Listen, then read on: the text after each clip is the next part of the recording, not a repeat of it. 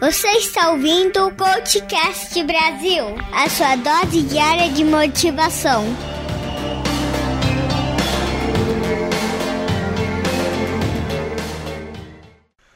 Uma das situações que eu já vi acontecer, e acredito que ocorra ainda, é a premiação de um colaborador com cargo novo, a chamada promoção. Não teria problema algum se não tivéssemos que perder algo. Sim, sabe aquele blá blá blá das oportunidades que se você abre uma porta, fecha outra? E talvez você não aceita aquela oportunidade, é capaz de fechar duas. Eu vou simplificar para ficar melhor. Um camarada trabalha como vendedor, mais precisamente de uma distribuidora qualquer, de um produto qualquer. O que acontece é que de uma equipe de 5 ou 6 vendedores, os seus resultados eram tão altos que representavam cerca de 40% de toda a venda da equipe inteira. Então o gerente, que está precisando diminuir suas tarefas, pensa: o cara vende bem, trabalha bem, desempenha bem, melhor que todos na equipe. Então vou fazer o seguinte: eu vou promover ele para supervisor de toda a equipe e assim ele ajudará a subir os resultados de todo mundo e ainda ganha mais por isso. Veja bem, o vendedor estava confortável em sua situação, ganhando seu salário honestamente, claro, e de repente cai no seu colo uma equipe totalmente desconhecida do ponto de vista de liderança. Talvez ele não fosse o líder nato, e toda equipe tem um líder interno. Aquele, sabe aquele que chama para pelada de final de semana, que agita o, o churrasquinho do final do mês para comemorar as metas alcançadas? Não necessariamente esse é o supervendedor, ou o gerente, ou um supervisor. Mas aí, qual o resultado? O resultado é que a equipe toda desempenha mal. Veja bem, eles perderam 40% do seu faturamento para treinar um vendedor novo, certo? Então ele vai ter de 20 a 40% de defasagem em relação ao mês anterior. E aí, como eu tenho um resultado ruim para toda a equipe, e a equipe pode ficar desmotivada com a atitude e pode ignorá-la. E às vezes, só que às vezes, ela é tão top-down, ou seja, vem lá de cima, que aí é necessário somente engolir e fazer. Então, haverá revolta e eles vão querer derrubar o novo superior. Lembra do exemplo que eu dei no episódio do dia 19? Treino é treino, jogo é jogo. Se você não ouviu, volta lá, ouve, depois volta para esse ponto. É, já, já voltou? Ou você não foi? É bem, o que acontece com uma equipe que não traz resultados? Normalmente, o supervisor, gerente e quem esteja na coordenação direta dessa responde pelos maus resultados. Tá, nada mais normal, você diz. E eu digo, na verdade, começou tudo errado. Esse supervisor terá que treinar um novo vendedor, e esse novo vendedor vai demorar um pouco até que chegue os resultados expressivos do atual supervisor e vai ter que aguentar esse novo supervisor falando que quando ele era assim, era assado, se fosse ele fazia assim, fazia assado, mas esquece de avaliar que cenários do mundo do comércio mudam a todo momento. Entram novos concorrentes, saem concorrentes antigos. E se você não tiver uma boa gestão para isso, verificar mudanças, tendências e se antecipar, quem vai sofrer primeiro é a sua equipe e depois a empresa podendo levar até a falência dessa. Mas voltando ao assunto, a equipe está sofrendo com a falta de gestão do gerente que fez essa escolha. Ele pode ter escolhido um que não servia para ser líder e na equipe teria outro para liderar. Aquele lá da equipe interna. O do churrasquinho do final do mês. E aí eles perderiam menos de faturamento e o novo vendedor logo recuperaria essa deficiência. Aí eu te pergunto, qual a real motivação de se trabalhar? Por que você trabalha? Não é para ter dinheiro? Se não for assim, vá para uma obra da caridade. Então, se você trabalha por dinheiro e de repente aparece uma oportunidade que vai proporcionar você ganhar mais, continuando a fazer algo parecido, ou estar envolvido com o que você faz atualmente e que você gosta, o que, que você faz? Aceita, não é? Mas se eu sou tão da zona de conforto que não aceito o convite. Não deveria ser assim, mas eu posso ficar queimado com a chefia. Acontece que o nível de melindre das pessoas atualmente é tão alto, tão alto, que não podemos magoar o chefinho, nem desagradá-lo. Talvez por isso E por medo, também não fazemos questionamentos e aceitamos certas coisas. E se o gerente tivesse feito a proposta a outro e esse outro aceitasse, poderia ser a escolha certa do ponto de vista de liderança, mas a errada estrategicamente para aquele que seria o supervendedor. Esse cara poderia se desmotivar e, por estar trabalhando para ser um supervisor e não ser, ou seja, era para ele ser e não foi promovido, ele vai derrubar inconscientemente os seus resultados, ou até conscientemente, mas na verdade ele só estaria se prejudicando. Ou seja, nesse caso, ele estaria com a motivação pequena demais para poder seguir à frente. Você vê como em certas coisas, várias das quais eu expliquei até agora, se encaixam de repente em uma só. Mas o fato é que essa escolha pode ter sido feita corretamente. Mas a sequência do gerente não foi feita assim, tão corretamente. Imagina só, contratar um vendedor para assumir tamanha responsabilidade. Olha, meu amigo, você é novo aqui e o camarada daqui, que é o superior, seu supervisor, ele vendia 60 mil reais e você vai ter que vender 60 mil reais logo no seu primeiro mês. Às vezes um novato ou um que tem experiência em outra área, empresa, mas seria cheio de vícios e medos.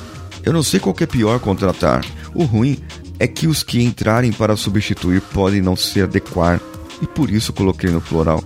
Porque pode ser, pode ser que seja necessário várias tentativas para ver qual se sai melhor.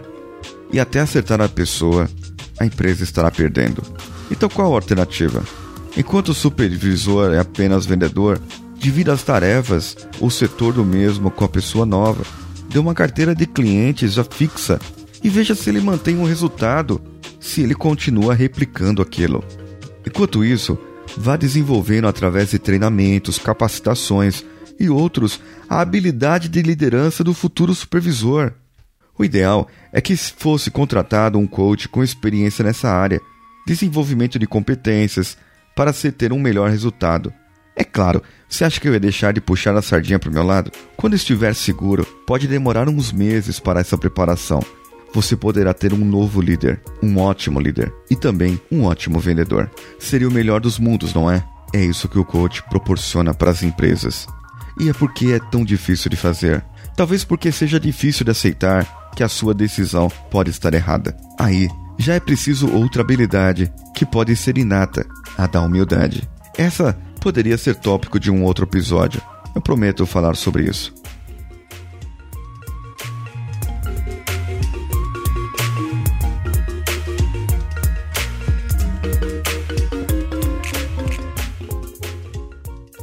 E hoje eu comecei a escrever um, um, um, texto que é exatamente sobre liderança. O cara que é um líder por acaso, né?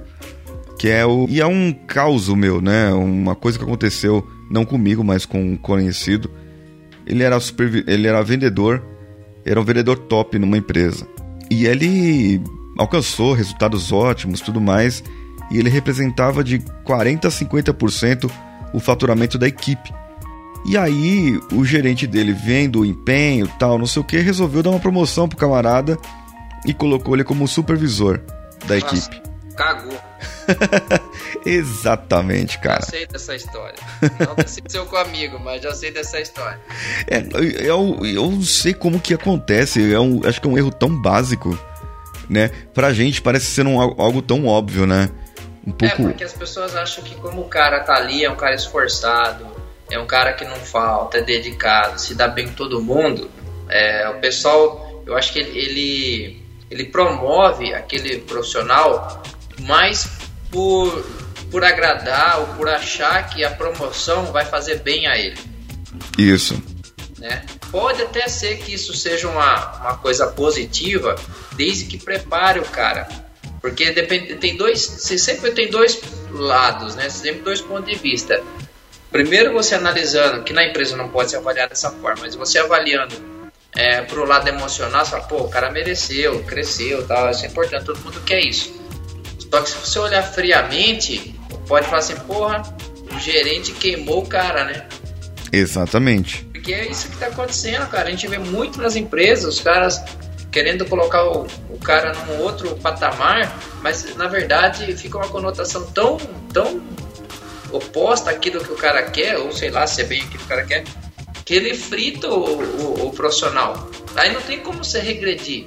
Não existe a possibilidade de você colocar um cara no degrau superior depois de regredir. Pega Isso. mal, tem que dispensar o cara. Fala, não deu certo, agora tem que mandar embora. Exatamente, exatamente. E a, a experiência que eu tive lá com esse rapaz foi até engraçado, né?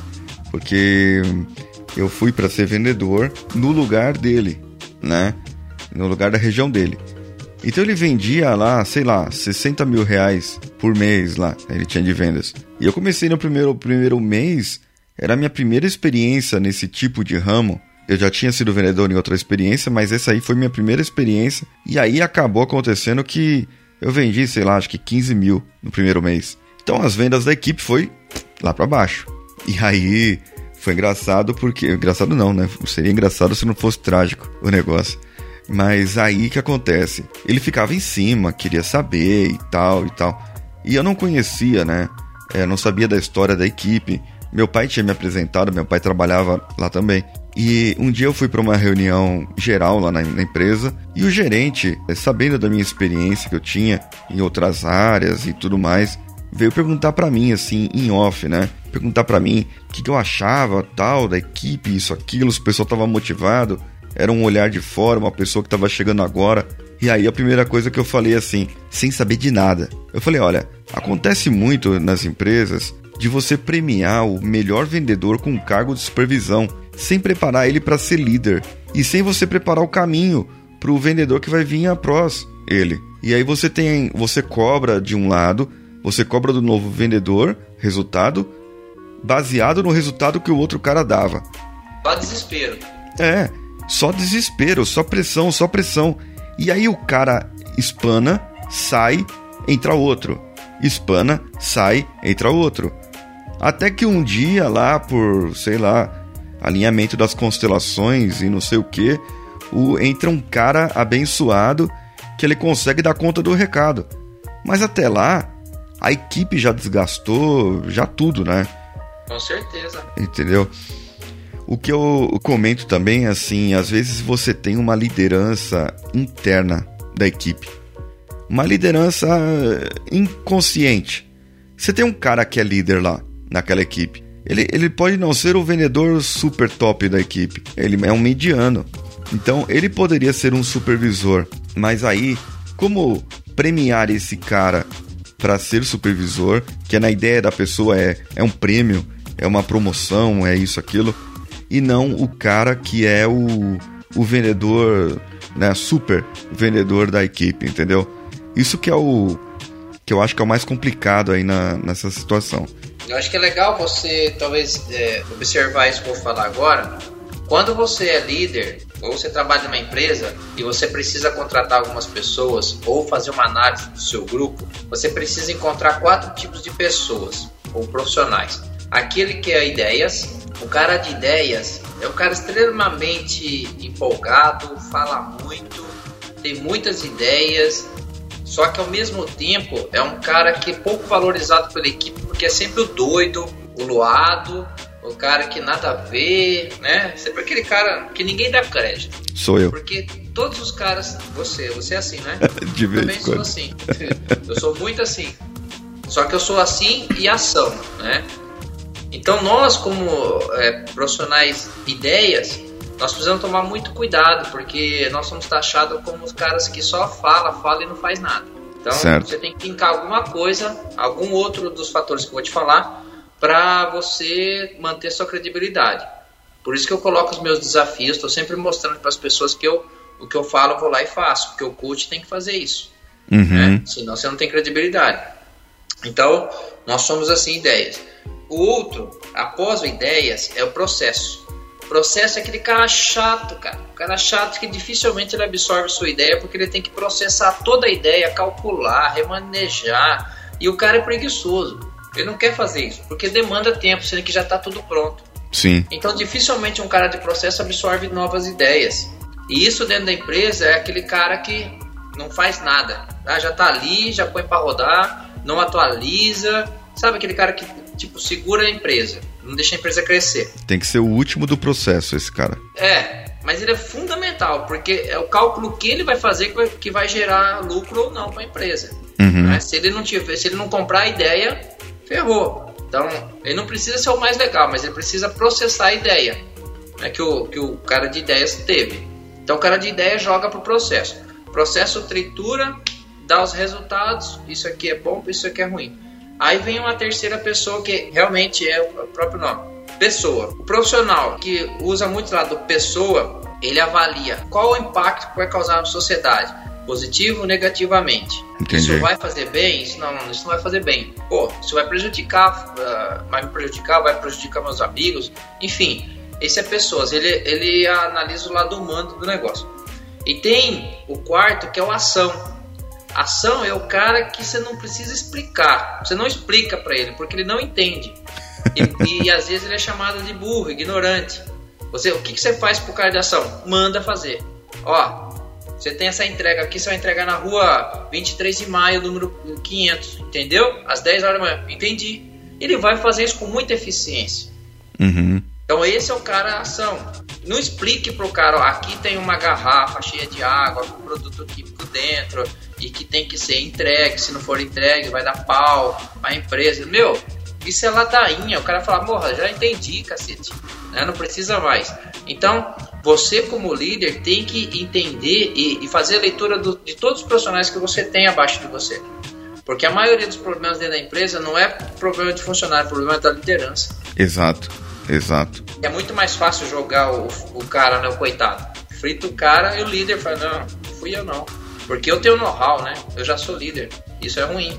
Então é importante você analisar não só você, mas analisar né, o seu perfil e ver onde você se encaixa e completar sua equipe com os outros, né? Porque às vezes você tem um ponto falho, você pega um cara, meu, potencializa a sua empresa. Legal, legal. Isso é, isso é interessante.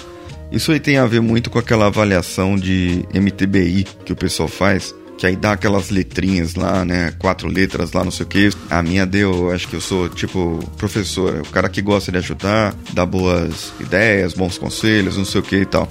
Acho que pela natureza e pela habilidade de coaching que a gente adquire, né? É muito legal, porque você acaba tendo um, um autoconhecimento muito forte, né? Exato, exato. Em uma conversa com o Maurício Greck, a gente tinha uma sessão agendada, porém por alguns problemas técnicos a gente não conseguiu fazer a sessão. Porém, batemos um papo aqui sobre o texto desse episódio que eu lancei hoje, e aí vocês ouviram toda a conversa.